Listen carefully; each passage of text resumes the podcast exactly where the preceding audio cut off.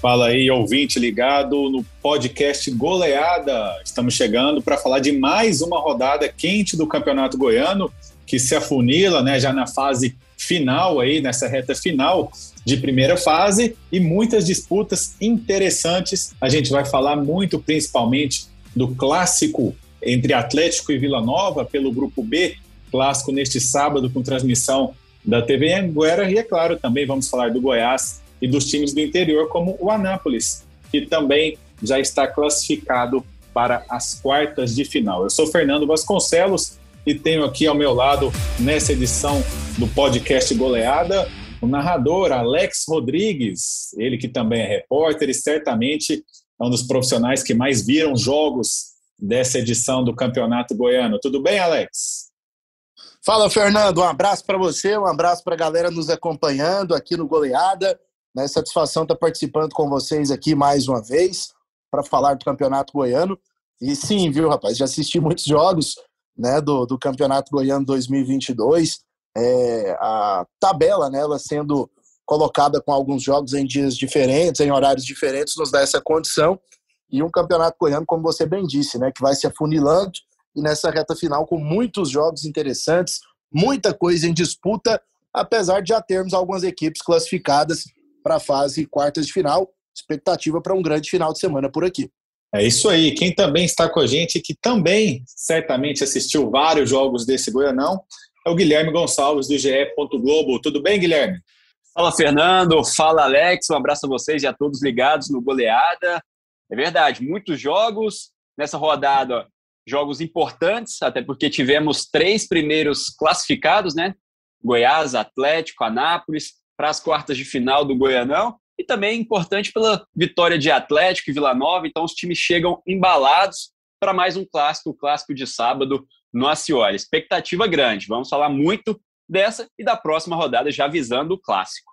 Pois é, e se no primeiro clássico entre Vila Nova e Atlético os dois times vinham de derrotas, né? O, Atlético pressionado tinha perdido do Goiatuba, o Vila Nova tinha perdido da Aparecidense. Dessa vez, o cenário é exatamente o oposto. Vila Nova conquistou uma ótima vitória contra a Aparecidense, 2 a 0, jogando com um homem a menos durante boa parte ali do segundo tempo. O Atlético teve uma vitória protocolar em cima do Goiatuba, poupou a maioria dos titulares e está na liderança do, do grupo B. Antes de falar desse jogo especificamente, vamos passar então aqui para o nosso internauta a situação do Campeonato Goiano né? São sete rodadas já disputadas, aliás, seis trocas de técnico em sete rodadas. A Jataiense anunciou a saída do Márcio Azevedo. E no grupo A, o Goiás com 14 pontos e o Anápolis também com 14 já estão classificados para as quartas de final. Na disputa ainda por vagas e também contra o rebaixamento estão Goianésia, 7 pontos, e Morrinho, 7 pontos, fechando os, o G4. A Jataiense na quinta colocação com 6 pontos. E o Grêmio Anápolis, atual campeão goiano, o único time que ainda não venceu, seis pontos com seis empates e uma derrota. O Grêmio está na lanterna do Grupo A, nesse momento na zona de rebaixamento. No Grupo B temos o Atlético Goianiense com 15 pontos, já classificado, Vila Nova com 13, com a situação bem encaminhada, Craque com 10, Aparecidense e Iporá com 8 e o Goiatuba com 5 pontos. Nesse final de semana teremos os seguintes jogos: Grupo A, Jataiense Goiás domingo, Anápolis e Morrinhos também no domingo, assim como Goianésia e Grêmio Anápolis. No sábado, pelo grupo B, o clássico Atlético e Vila Nova, o craque recebe a Aparecidense, o Goiatuba enfrenta o Iporá. Vamos começar então falando desse clássico Atlético Vila Nova, no primeiro turno, um jogo muito movimentado, um jogo quente, vitória do Vila Nova em casa, lá no Onésio Brasileiro Alvarenga, por 3 a 2 um jogo com expulsões, um jogo bastante quente. Dessa vez o Atlético quer dar, dar o troco aí, quer vencer em casa, tem promoção para a torcida. Enfim, promessa de um grande jogo e para mim vai ser certamente o maior público do campeonato goiano. Alex, é, vamos começar falando aqui do Dragão, então. Após aquela turbulência, saída do Marcelo Cabo, derrota para o próprio Vila Nova, como é que você vê o Dragão chegando para esse jogo lá no Antônio Ascioli, hein, Alex? Então, Fernando, eu vejo uma evolução no Atlético, é, principalmente essa evolução no aspecto físico.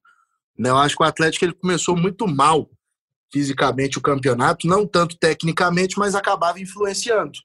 Né? Eu via o próprio Vila Nova, por exemplo, no primeiro clássico, ele tendo muito mais intensidade, parece muito mais força física para chegar nas jogadas do que o Atlético apresentava. Então, assim, eu acho que o Atlético evoluiu nesse sentido.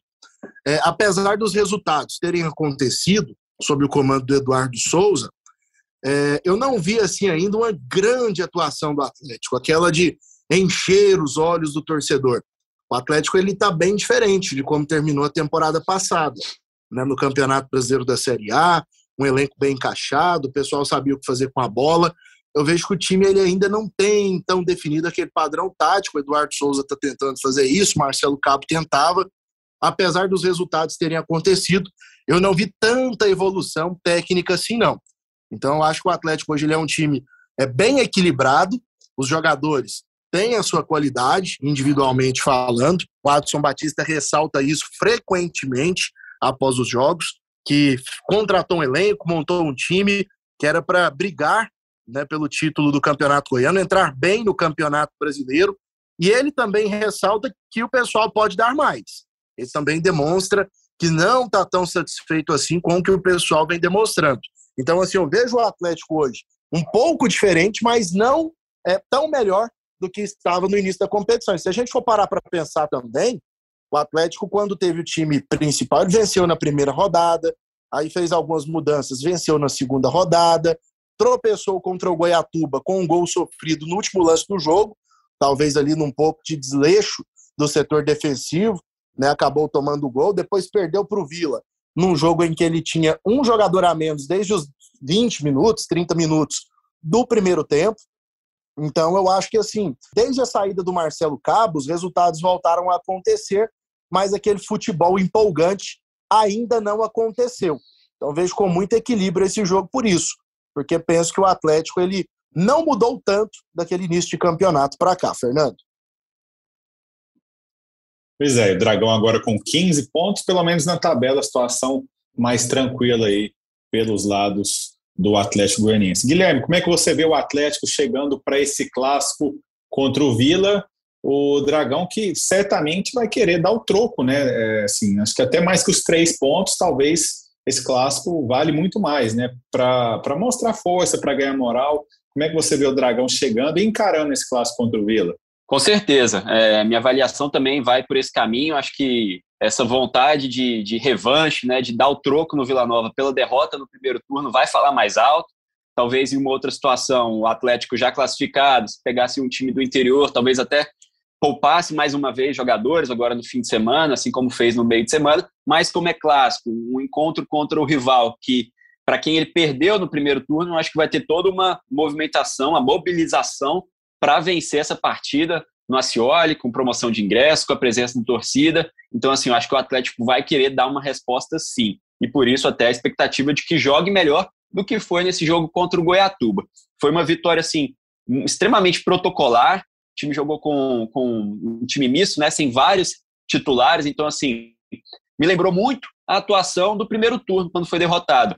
Fez uma partida ruim naquela ocasião? Naquela ocasião? Não mas jogou com aquela passando aquela sensação de que achava que dava para vencer a qualquer momento, cozinhou o jogo um pouco, é, não foi muito agudo. Essa partida do meio de semana agora, esse reencontro com o Goiatuba foi muito parecido com aquela, com aquela partida do primeiro turno, com a diferença de que agora, como o Alex falou, já com um time mais bem é, preparado fisicamente, com os jogadores também tecnicamente um pouco melhores, a, a vitória veio, né? 2 a 0 mas assim, sem um grande futebol, longe disso, o Atlético ainda não mostrou é, toda essa superioridade que deveria ter, né? Que tem no papel, na prática ainda não mostrou no Campeonato Goiano, mas eu acho que vai forte um pouco, vai forte para esse clássico, um pouco também por esse sentimento de revanche, e a gente vai ter uma grande partida nesse sábado. Pois é, tivemos uma atrapalhada gigantesca né, nesse jogo do, do Goiatuba com o Atlético Goianiense. O goleiro do Goiatuba bateu um tiro de meta para ele mesmo, não foi isso? Ele, ele se atrapalhou com a bola, acabou gerando uma falta indireta dentro da área. São coisas que acontecem aí é, nesses, nessas primeiras partidas aí da temporada. Ô Alex, falando de, de, de, ambiente, né, de clima, até é, complementando isso que o Guilherme falou, como é que você está sentindo o Atlético em termos de clima para esse jogo? Está é, tá se criando um clima de clássico mesmo? O Dragão quer dar a revanche? Como é que a torcida está se movimentando para essa partida, hein, Alex? Tá, tá se criando um clima assim, viu, Fernando, Guilherme, amigos aqui do podcast. E, assim, é, o Atlético ele saiu muito pilhado, né, daquele primeiro jogo. O próprio Leandro Barsi ali terminou a partida sendo expulso, dando né, um pontapé ali no Bruno Colasso. O Marlon Freitas, capitão do time, que tinha sido expulso no primeiro tempo, vai completar 100 jogos também, né, nessa partida de amanhã. É um atrativo a mais, né, pro, pro elenco, pro próprio Marlon Freitas, né, uma situação que pode motivar um pouco mais. Ele que ainda não fez aquela partidaça como vinha fazendo no Campeonato Brasileiro ainda nessa temporada, né, um dos jogadores que está devendo um pouquinho nesse início de ano, mas o torcedor sempre cria muita expectativa em relação a ele. Eu acho que o ambiente está sendo é, montado exatamente para que o Atlético busque essa revanche. Né? O clássico entre Atlético e Vila Nova nos últimos anos, ele, ele vem ganhando essa cara, né? um clássico muito equilibrado. A gente percebe isso desde aquela semifinal em 2019, que tivemos todo aquele problema, aquela confusão né, do estádio Antônio Ascioli. No primeiro jogo, muita polêmica né, na partida do estádio Olímpico. Então, desde aquele momento ali, os clássicos entre Atlético e Vila Nova, eles ficaram muito quentes, né, sempre muito pegados, provocações dos dois lados. E o torcedor do Atlético comprando ingresso de forma antecipada, né, mais de mil ingressos vendidos no primeiro dia, é, de maneira antecipada para esse jogo. São quase 7 mil à disposição. Certamente teremos o maior público do campeonato nessa partida. Então, acho que o torcedor do Atlético também ele comprou essa causa. Né? Nas redes sociais a gente percebe muito é, o Atlético provocando ali os torcedores do Atlético, os torcedores do Vila, aquela provocação saudável, né? Os torcedores do Vila Nova provocando também o Atlético. Então vai criando esse clima que acaba passando, pelo que a gente percebe, acompanhando o dia a dia, para o grupo de jogadores. Por isso, eu acho que o jogo vai ser bem eletrizante, bem pegado, expectativa de mais um clássico muito interessante. O Vila buscando ainda sua classificação de forma matemática, o Atlético já classificado. Se o Atlético vence, ele praticamente confirma né, que vai ficar à frente do Vila na primeira colocação no grupo B. Se o Vila ganha, ele já ultrapassa o Atlético novamente na classificação, faltando dois jogos para a fase final é, dessa questão classificatória, né, dentro do próprio grupo visando mata-mata. Então, eu acho que tudo isso é um atrativo a mais para o torcedor, a diretoria fazendo promoção no preço do ingresso. E o fato de ser um clássico com torcida única, do torcedor do Vila ter incentivado bastante no primeiro jogo, apoiado muito, eu acho que mexe com o torcedor do Atlético também. Primeiro, em relação a querer bater o público do primeiro clássico, depois de fazer uma festa ainda mais bonita do que aquela que foi feita pelo Vila. Então, eu acho que tudo isso traz um toque especial a mais para essa partida desse final de semana. É, eu sinceramente, é, eu estava na cobertura daquele primeiro clássico.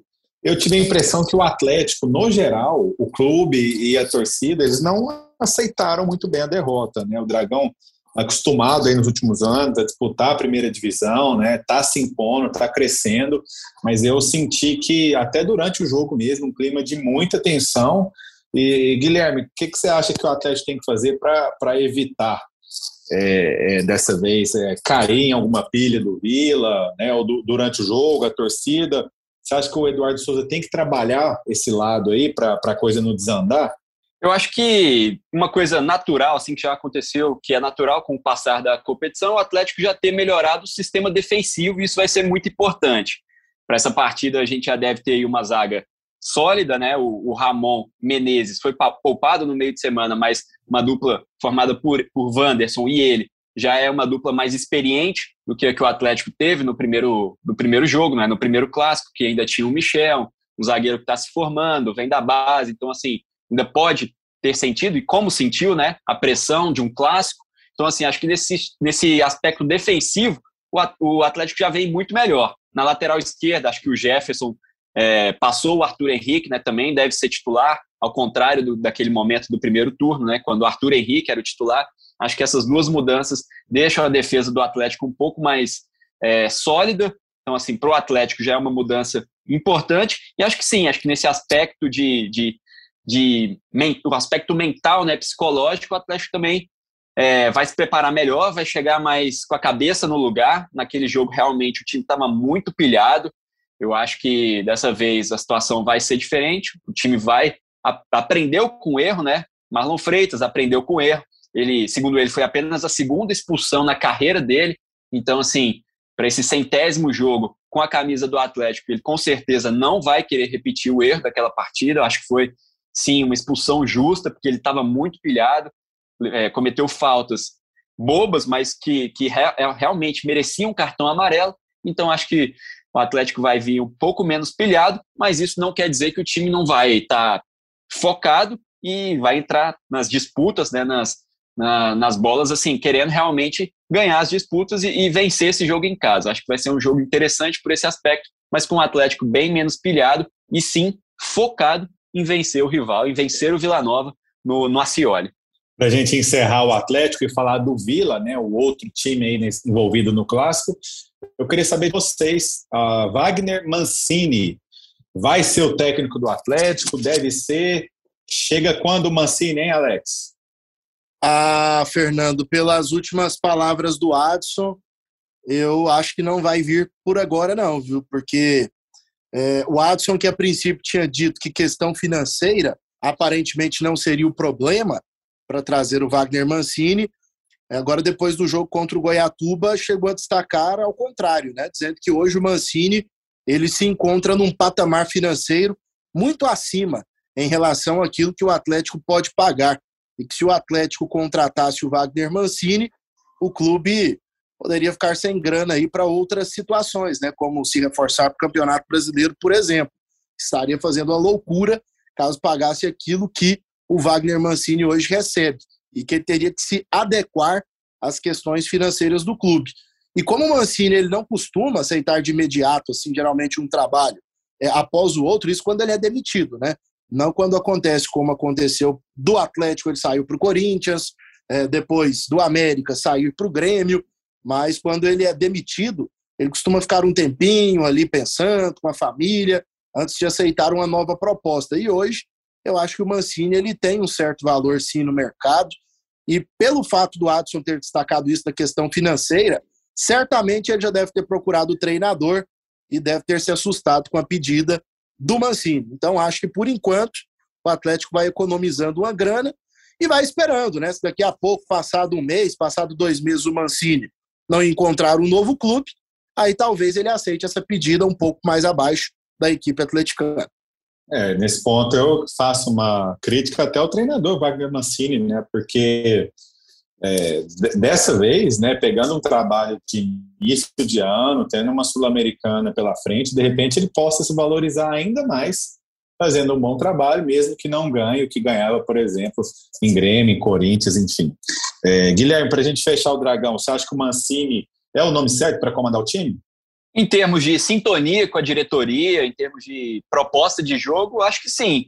Mas se realmente o Adson tiver é, razão e não, está, não, não estiver apenas despistando com essa declaração dele de falar que o, que o Mancini está num patamar financeiro é, acima do que o Atlético pode pagar neste momento, aí já, já, já existe uma não compatibilidade, né? Pode ser realmente um fator decisivo para a não contratação do Mancini. Mas em termos técnicos, né, assim, de, de proposta de jogo, de filosofia, de sintonia com a, com a diretoria, que é uma coisa que realmente sempre pesa muito no Atlético. Eu diria que nesse momento, em termos de técnico brasileiro, é o que mais, que mais se assemelha às expectativas do Atlético.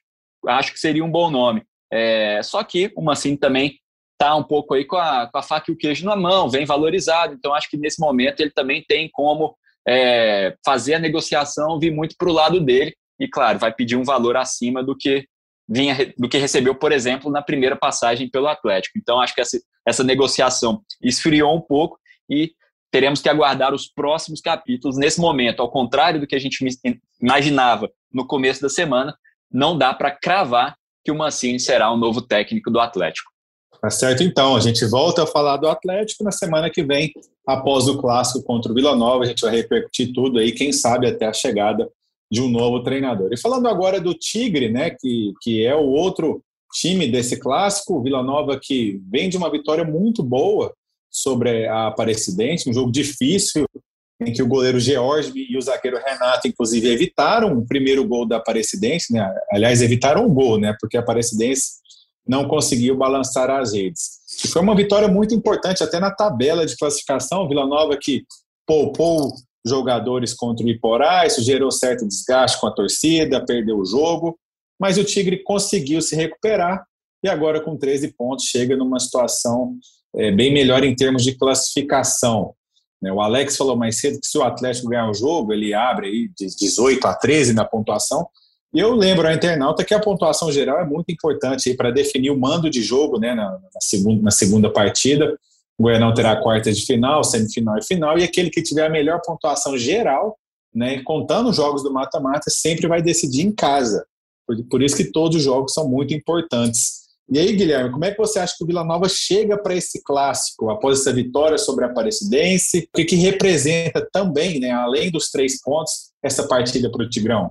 Eu acho que essa vitória foi importante para o Vila, para apagar a má impressão deixada na derrota para o Iporá. Foi a primeira vez na história que o, que o Vila Nova perdeu para o Iporá. É claro que estava com um time misto, um time alternativo, com poucos titulares, apenas o Renato e o Pablo, né, que estava voltando de suspensão mas não deixa de ser a primeira derrota do Vila Nova na história para o Iporá, apesar de também o retrospecto ser curto, né? Foram apenas eram apenas 10 jogos até então, agora são 11 e com apenas uma vitória do Iporá nesse confronto. Mas ficou realmente uma má impressão que com a vitória sobre a Aparecidense o Vila conseguiu dirimir, né? Conseguiu apagar essa essa má impressão, venceu a Aparecidense, que não é um adversário frágil, pelo contrário, né? é um adversário forte que venceu do Vila no primeiro turno, então essa vitória foi importante. O Vila, no entanto, ainda tem alguns problemas, né? É, o Donato, antes de fazer o gol, né, cometeu uma falha gritante no, no início do jogo, foi salvo pelo Renato, que inclusive é um zagueiro que me agrada muito, gosto muito da, da, do jogo, das atuações e da regularidade do Renato. Em alguns momentos ele, ele salva o, Renato, o Donato, vez ou outra também comete algumas falhas, mas o Renato às vezes consegue salvar. Mas, além disso, senti também um, um Vila um pouco com dificuldade na criação, muito por conta do Wagner. É um jogador já de uma idade avançada, né, 37 anos, tem o problema da lesão grave que ele teve no ano passado. Então, assim, dificilmente joga duas partidas seguidas. Acredito que, que vai começar como titular esse, essa partida, esse clássico contra o Atlético, mas, assim, não é aquele jogador que você pode contar os 90 minutos e também, se o jogo for muito físico, muito pegado, como foi o do primeiro turno, quando ele inclusive nem jogou, né? Mas eu acho que quando a partida é assim, complica para ele. É difícil para o Wagner manter uma intensidade muito alta nas partidas. Acho que fisicamente ele sente.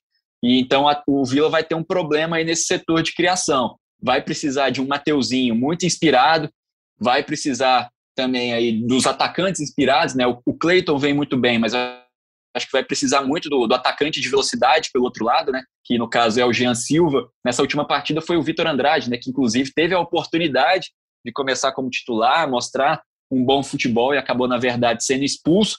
Então acho que ele perdeu pontos aí com o técnico Igor Magalhães.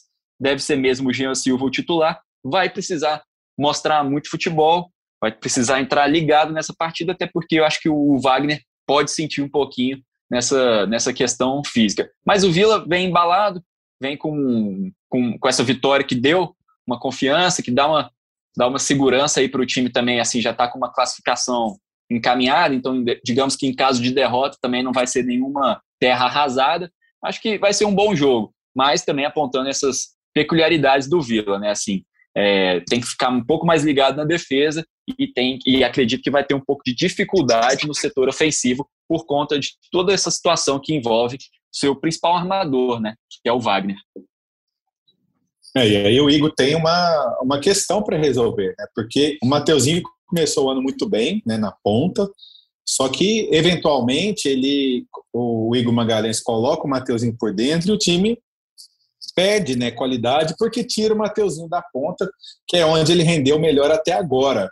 Ô Alex, como é que você vê o Vila Nova chegando para esse clássico aí? O que, que o Igor deve fazer para surpreender o Dragão na sua casa? Então, o, Fernando, eu acho que assim, é, o Vila Nova, dentro do campeonato, é, ele precisa primeiro dar uma resposta fora de seus domínios, né? tanto para o Igor, como para sua diretoria, como para o seu torcedor. Porque o Vila, dentro de casa, ele tem 100% de aproveitamento, jogando no Oba. Só que quando a gente pega o retrospecto do Vila fora do Oba, o Vila fez apenas um ponto no campeonato, que foi do empate com o craque em Catalão. E que nem foi um grande jogo do Vila Nova. Então, assim, eu quero ver como o Vila vai se comportar agora dentro da capital, num gramado de qualidade, né, jogando em Goiânia contra o Atlético, contra um rival. Porque quando ele saiu para jogar é, no interior, se bem que a Aparecida está aqui dentro de Goiânia, mas a gente pode considerar um jogo fora de casa, num gramado também inferior em relação ao do próprio Onésio Brasileiro Alvarenga, é, o Vila ele não jogou bem. Né? Ele não foi bem contra a Aparecidense, não foi bem contra o Crack, não foi bem contra o Iporá. Agora tem essa chance contra o Atlético. Então eu acho que é um ponto que a gente precisa observar também, que se o Vila vai bem demais no Oba, é, como na goleada contra o Iporá, que convenceu bastante, fora de casa ele vai muito mal. Então, acho que é um, um ponto interessante para a gente ressaltar nesse momento do campeonato. E em relação à questão tática, eu acho que o Igor ele pode também, é, de repente, tentar desenvolver algo diferente. Ele tem dois centroavantes vivendo um grande momento. Ele tem o Cleiton, que está jogando muito bem, para mim, o principal jogador do Vila nesse início de temporada, e o Cleiton tem se movimentado muito, hora caindo pelas pontas, quando o Mateuzinho vem por dentro, ele acaba saindo um pouco mais ali para os lados para tentar as jogadas. É, e tem o Rubens, que tem entrado e demonstrado também o seu potencial como centroavante, né, com muito faro de gol, muito oportunista.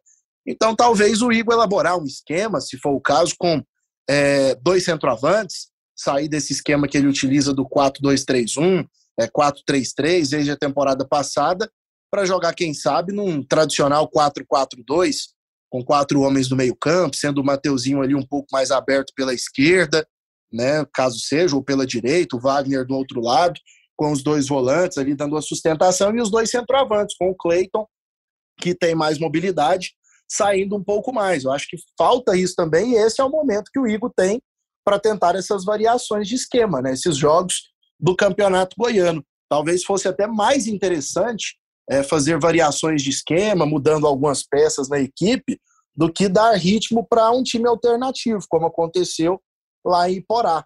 Eu acho que esse é o momento para você tentar novas estratégias, como o Atlético vem fazendo, por exemplo, em alguns jogos. A gente já falou do Atlético, mas vou citar aqui como exemplo.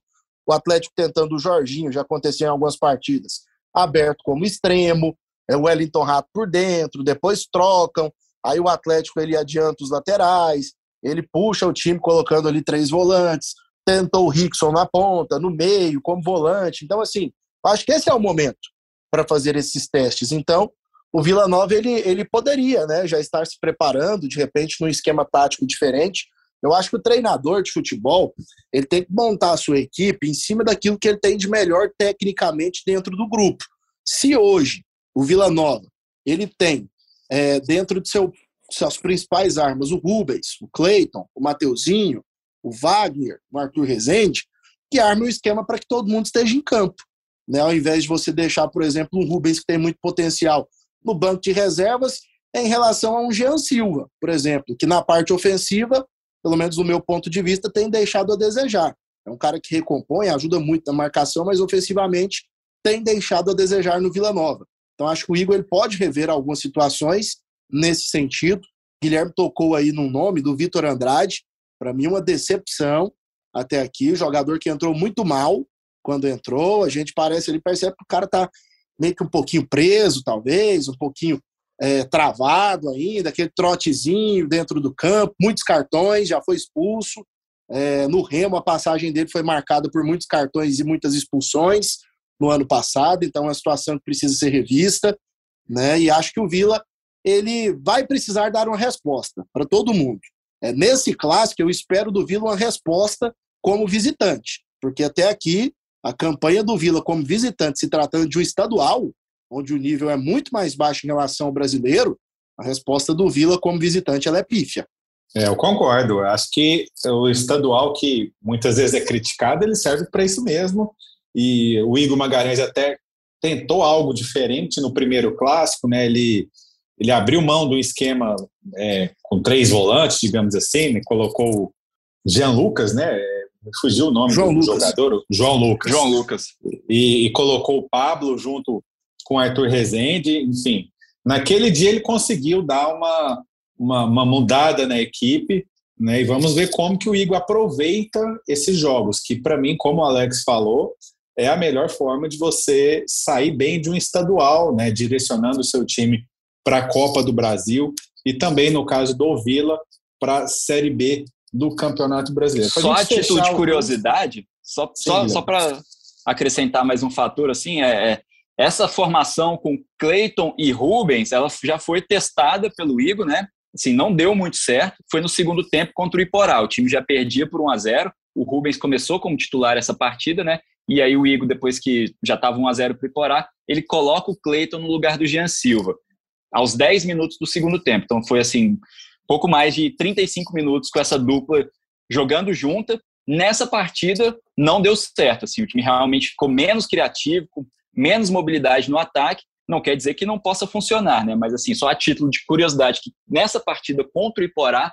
com esses dois jogadores, o Vila perdeu mobilidade e criou menos, assim, ele tinha um volume de jogo até razoável e com os dois acabou caindo a produtividade ofensiva com Cleiton e Rubens juntos. É claro, assim, foi só um momento, uma partida, né? Acho que a gente não pode já decretar que os dois não funcionam, não, pode, não podem jogar juntos, mas só a título de curiosidade que nessa partida, ao meu ver, é, os dois não renderam bem quando estiveram juntos. É, e também é, o Vila estava com o time alternativo, enfim, vamos ver o que, que o Igor monta agora, né? O Vila que passou, inclusive, por um surto de virose, né? As, as, imagens divulgadas pelo clube mostraram o Renato, o Wagner tomando soro no, no vestiário. É, eu fiz a cobertura desse jogo e quando o Renato saiu, é, eu até achei estranho. Falei, pô, o Igor tá tirando um zagueiro só porque ele tem cartão amarelo, né? Ele tomou um cartão amarelo no primeiro tempo e não foi isso, né? Esse pensamento eu tive na hora do jogo, obviamente, nem sem a informação, nem externei nada. E depois o Vila Nova uh, divulgou que o Vila passou por um, um, surto do, antes do jogo. E, enfim, é, provavelmente a situação do elenco será melhor nesse clássico em termos de, de condição física. Né? Então é isso, Atlético e Vila Nova nesse sábado, quatro e meia, transmissão da TV Anguera para todo o estado de Goiás. A gente acompanha em tempo real no GE. Globo. Falando agora do Grupo A, é, o Goiás, depois de um início um pouco um pouco de, de, de turbulência, conseguiu aí emplacar bons resultados, já são três vitórias seguidas, o time perdeu apenas para o Anápolis na, na, segunda rodada do campeonato, Goiás já está classificado, Guilherme Gonçalves, qual que é a sua análise do momento do time esmeraldino e dessa vitória contra o Morrinhos na Serrinha? O Goiás vem se encaixando, vem, vem melhorando aos poucos, né? Ontem, nessa partida a partida de contra o Morrinhos na noite de quinta-feira não começou bem o Goiás, primeiro tempo ruim, muito lento, muito é, travado, e depois o segundo tempo se soltou, conseguiu deslanchar na etapa final, muito também pela, é, pela cobrança no intervalo do técnico Glauber Ramos, também, segundo ele, os jogadores se cobraram muito, porque viram que o primeiro tempo não tinha sido bom, e aí no segundo tempo o time deslanchou. O Elvis, querendo ou não, até quando ele erra, ele acaba sendo decisivo para o Goiás. É, nessa partida, por exemplo, o primeiro gol sai de um, um levantamento dele na área, não foi preciso o, lançamento, o levantamento, era foi muito mais no, no, no, pé da defesa, só que a defesa errou, a bola subiu, sobrou para o Caio Vinícius, que fez o gol. Então, assim, em alguns momentos, mesmo quando erra, o Elvis acaba sendo decisivo. É um jogador que é muito importante para o Goiás e no campeonato goiano, principalmente, ele acaba sobrando. Vai, pode ser um problema lá na frente, né? Acho que talvez uma Série A para o Elvis seja um pouco puxada, mas no Campeonato Goiano ele sobra e as vitórias do Goiás passam muito por ele. Segundo gol, Maguinho também acabou sendo jogador fundamental. Ofensivamente, ele tem muito vigor né, para subir ao ataque. Ele dominou uma bola no meio de campo, carregou, arrancou, botou na velocidade, ganhou do marcador e fez um cruzamento na medida para o Apodi. Então, assim, muito baseado a vitória do Goiás nessas peças, né, que, que costumam ser importantes aí. O Maguinho tem se mostrado um jogador importante nesse começo de temporada. O Elvis também, é, como eu disse, sobra e acaba desequilibrando. Eu não gostei muito da atuação do Nicolas nessa partida. Acho que, inclusive, é um jogador que já está precisando ser poupado um pouco, porque vinha jogando bem numa maratona de jogos aí. Eu acho que no fim de semana, contra a Jataiense, o Glauber Ramos já declarou que pretende poupar alguns jogadores, praticamente todos, na verdade. E acho que o Nicolas é um dos que está precisando é, ser poupado. E aí vai ser uma ótima oportunidade para a gente ver é, o Pedro Raul em ação, né? Quando entrou, já mostrou que tem capacidade para brigar pela, pela condição de titular. Nessa partida contra o Morrinhos entrou junto com o Nicolas. Fica essa também essa curiosidade, né, de ver se os dois podem atuar juntos. Acho que contra Jataiense vai ser a oportunidade do Pedro Raul mostrar serviço e também outro, alguns outros jogadores, né? O Grass também vai rodar em algumas outras posições. Eu acho que, que na lateral esquerda eu gostaria de ver mais do Hugo. Acho que ele tem potencial para brigar, para ser titular. Está voltando aí de alguns problemas também, né? De lesão, de Covid. Acho que tem potencial para mostrar um futebol. E aos poucos o Goiás vai se encontrando. Está com a classificação garantida no grupo, 14 pontos, a mesma pontuação do Anápolis, é, talvez aí o grande destaque do interior né, nessa, nesse início de campeonato goiano, também classificado. Ótimo trabalho do Luiz Carlos Vinck. Mas em termos de Goiás, assim, acho que essa classificação também dá tranquilidade para o clube poupar e também já pensar em Copa do Brasil. No dia 1 de março, o Goiás tem compromisso pela Copa do Brasil, enfrenta o Souza. Então, acho que agora, com essa classificação, o Glauber Ramos vai pensar um pouquinho também no que fazer para essa estreia, para o Goiás não decepcionar, né? Como vem decepcionando nas últimas temporadas em termos de Copa do Brasil. Aos poucos, o time vem se enquadrando, vem se encaixando e acho que tem tudo para melhorar aí para essa reta final de Goianão. Goiás que visita Jataiense domingo, três e meia, lá no estádio Arapucão. Ô Alex, como é que chega o Goiás para esse jogo e também para essa reta final da primeira fase? Restam três partidas. Como é que, que o Goiás deve aproveitar esses jogos restantes, hein, Alex? É, cresceu muito, né? Principalmente é, no aspecto físico nesses últimos jogos, porque vem sendo no segundo tempo, desde aquele jogo contra a Jataense, que o Goiás vem conseguindo resolver as suas partidas. Geralmente ele faz um primeiro tempo bem apertado, bem truncado, né, contra a equipe adversária, e aí no segundo tempo o time consegue deslanchar, principalmente na reta final dos jogos. Percebi muita evolução também é, tática do Goiás nessas últimas partidas. É, vejo o Apodi como uma grata surpresa, jogando ali no sistema ofensivo, né, tem aparecido, aparecido ali fazendo alguns gols, é, participando bem, obrigando o goleiro adversário a fazer defesas. É um jogador que tem muita força física, né? O Apodi. Ele se movimenta bastante e ele consegue ter ali um bom cabeceio, um bom aproveitamento nas finalizações. Ele se vira bem por ali, mas o Goiás ele vai precisar ainda de alguns reforços, principalmente pensando nas fases seguintes da Copa do Brasil, é, caso passe pelo Souza, né, que eu acho que o Goiás vai passar. Tenho comigo que o Goiás jogando pelo empate contra o Souza ele deve conseguir avançar para as próximas fases aí, pelo menos para a segunda fase da Copa do Brasil. Então vai precisar investir no atacante e precisa corrigir o setor defensivo. É, não encaixou Everson e Reinaldo, é, não encaixou. O Reinaldo a gente sabe do potencial dele, fez uma grande Série B jogando ao lado do David, mas ao lado do Everson está é, tá sendo complicado. O, Glauber chegou a tentar colocar ele ao lado do Caetano, mas são dois jogadores que jogam pelo lado esquerdo. Caetano chegou a jogar pelo lado direito e não foi muito bem contra a Jataiense. Estava meio que se atrapalhando ali, jogando do outro lado. Depois foi testado como lateral esquerdo, né, para ver se as coisas funcionavam melhor. Também não encaixaram como o Glauber queria. E aí, por isso, o Everson está tendo uma sequência. É jovem, né, claro que pode se tornar aí um grande jogador, um jogador importante, mas até aqui ele tem demonstrado que não vai conseguir ajudar o Goiás com o futebol que ele é, jogou até agora numa Série A de Campeonato Brasileiro, numa Copa do Brasil. Então acho que nesse momento o Goiás ele precisa contratar atacantes, ele precisa trazer aí mais um jogador para o meio campo para brigar por posição com o Elvis e mais pelo menos um zagueiro, né, de imediato que jogue com o pé direito, seja destro para atuar ao lado do Reinaldo. É, no mais, eu vejo o time muito bem encaixado ali com os volantes. É, os laterais do Goiás são bons, né? O Maguinho, eu gosto também, principalmente do Hugo, quando está ali pela esquerda, dá muita opção no setor ofensivo. Defensivamente, o Arthur é melhor, mas o Goiás ele tem aí dois laterais que se desenvolvem bem ali, se desenrolam bem quando estão na, na formação principal. Já em relação ao Elvis, o Elvis ele está um pouquinho acima do peso, sente, né, um pouquinho na reta final dos jogos. A gente vê que ele não está ainda na melhor das condições dele física, mas é um jogador que com a bola no pé ele faz a diferença, né, para o Goiás. Mas nas reta, na reta final dos jogos, né, ele vem sentindo bastante. A gente percebe o desgaste dele. Daqui a pouco vai ter que ser até poupado, né, de algumas partidas para que não venha ter nenhum problema em relação à lesão. E o Goiás ele vai precisar de um novo camisa 10. Mas até aqui o Goiás ele faz um campeonato goiano tranquilo, né? bem diferente em relação ao que era no ano passado.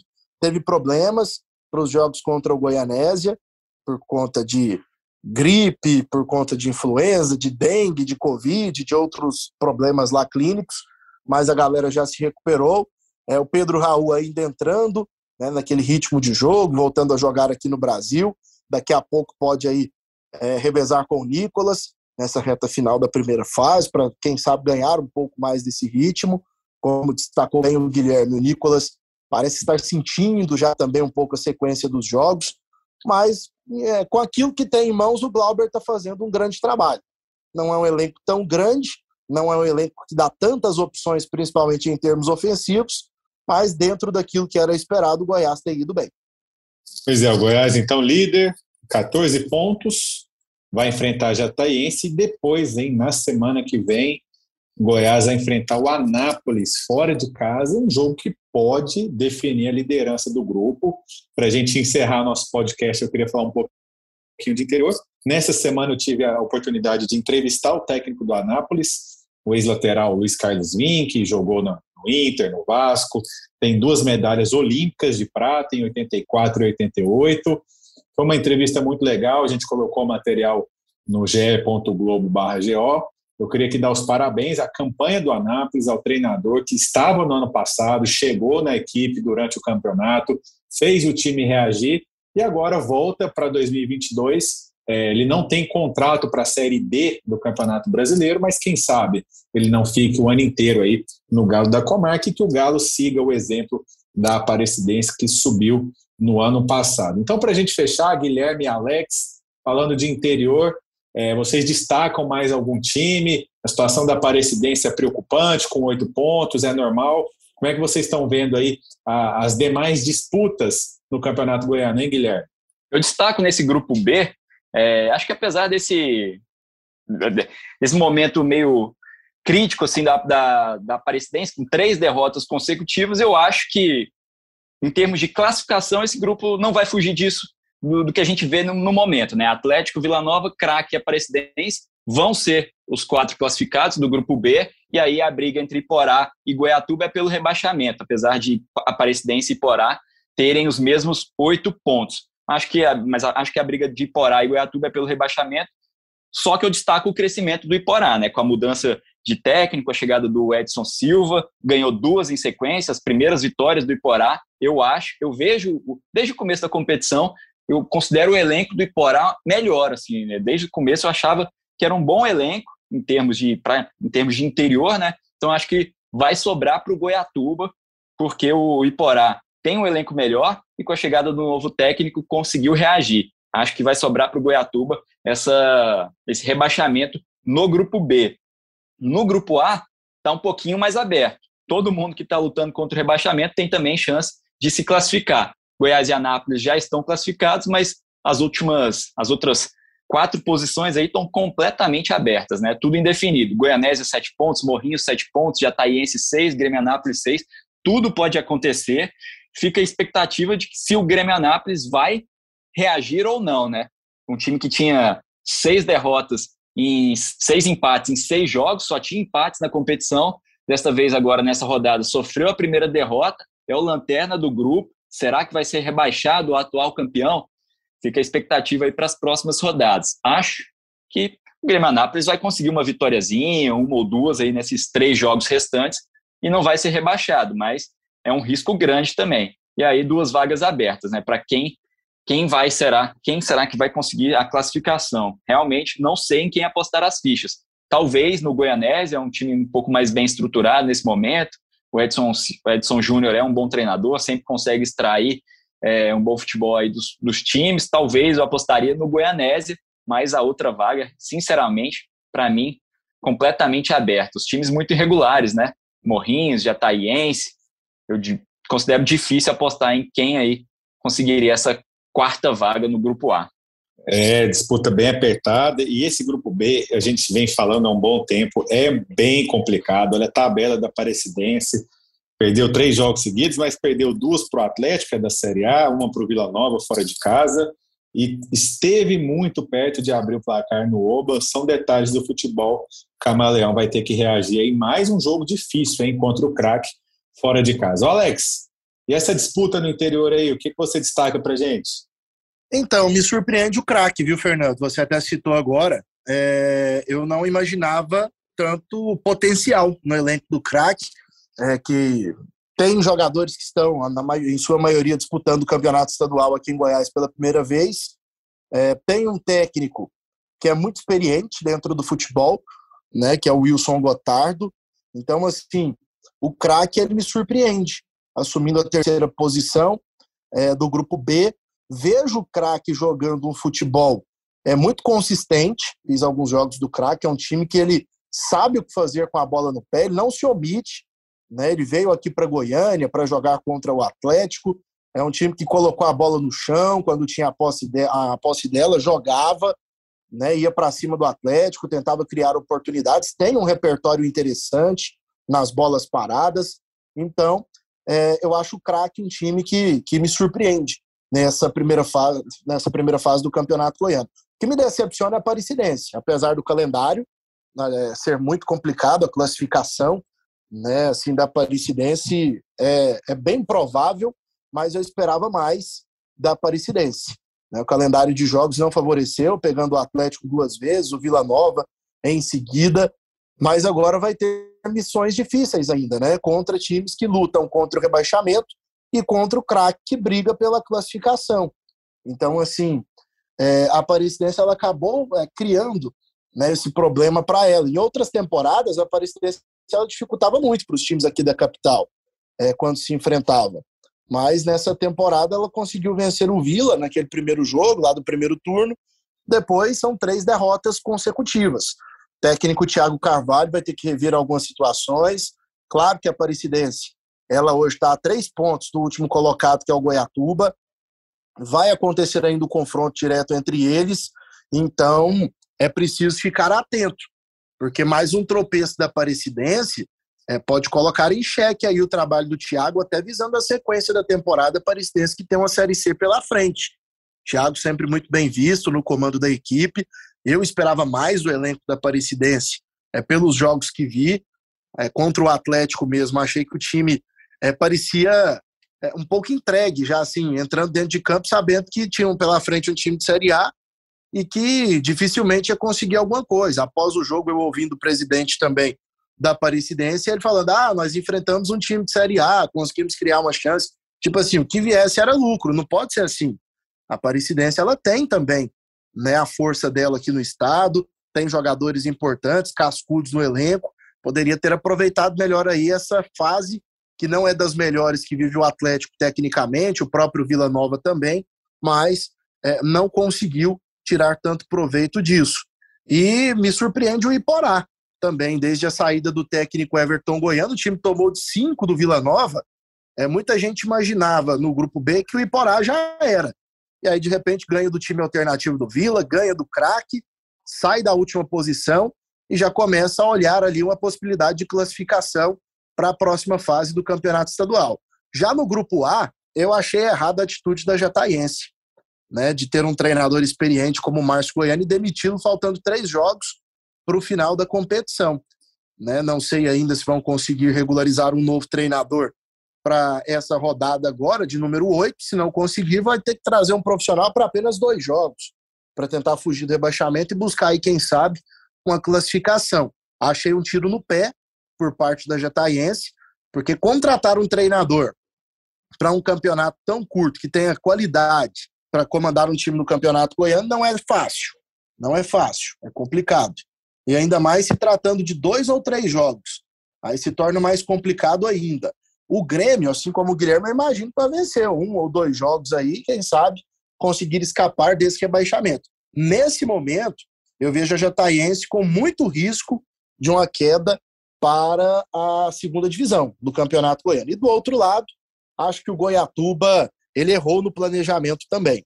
Ao demitir o técnico Gilberto Pereira, né, o Ariel Mamed é um bom treinador, mas falta muito pouco. O Gilberto é quem conhecia melhor esse grupo, já estava ali com os atletas desde a terceira divisão, com alguns deles. É, foi campeão da terceira, campeão da segunda, chega a primeira, né, para jogar aí essa divisão principal do estadual e com um elenco é, muito limitado tecnicamente. Ele ressaltou isso algumas vezes. O poder de investimento do Goiatuba muito pequeno. Está tentando agora a contratação de dois jogadores, Felipe Trindade, ex-volante do Goiás, e o Riquelme, ex-atacante do Atlético, jogadores que, se estivessem no time desde o início do campeonato, poderiam agregar bastante, tecnicamente, em relação àquilo que o Goiatuba tem. Então, nesse momento, eu vejo o Jataiense e Goiatuba né, como dois times aí numa situação muito complicada em relação à permanência na primeira divisão. E o Anápolis a gente não precisa falar, né? O Anápolis surpreendente, surpreendente nessa primeira fase pelo elenco que montou também, né, de jogadores que já estiveram por lá nos últimos anos. É, não fizeram campanhas tão boas, mas parece que dessa vez deu liga e o Anápolis está muito bem encaixado, é o melhor dos times do interior. É isso aí. Bom, então a gente vai encerrando por aqui essa edição do Goleada, na, antes da oitava rodada do Campeonato Goiano. Na semana que vem a gente volta certamente com o estadual ainda mais quente nessa reta final da primeira fase. Sábado, então, quatro e meia da tarde, clássico Atlético e Vila Nova na TV Anguera, com narração de Alex Rodrigues, esse que nos dá a honra da sua ilustre presença aqui. Alex, foi bom demais ter você com a gente. Grande abraço e estaremos juntos amanhã nesse clássico. Estaremos juntos, sim. Convidar todo é, o torcedor aqui do estado de Goiás para acompanhar esse jogo através da TV Anguera. Né? Vai ser uma grande partida, mais um clássico no Campeonato Goiano. Né? E a gente conta com a audiência de todo mundo, acompanhando também através das plataformas digitais, aqui do GE. Né? Bacana demais estar podendo participar com vocês, desejando a você, Fernando, ao Guilherme, um grande trabalho nesse final de semana e que venham mais edições aí do Goleada para a gente poder destacar aqui o nosso futebol. Valeu, Alex. Guilherme vai certamente vai aproveitar um descanso nesse fim de semana, mas sem tirar o olho da tela da TV Anguera. Valeu, Guilherme. Até a próxima. Vou, vou aproveitar o descanso, mas estou até pensando em, em, marcar presença lá na Cioli, acompanhar esse jogo de perto, em loco. Acho que vai ser uma partida bem legal. Talvez eu vá lá para assistir o clássico. Valeu, Alex. Valeu, Fernando. Um abraço a todos e ótimo clássico também para todo mundo. Até a próxima. É isso aí, pessoal. Ficamos por aqui. A gente volta na semana que vem. Um abraço a todos. Vem a cobrança do escanteio.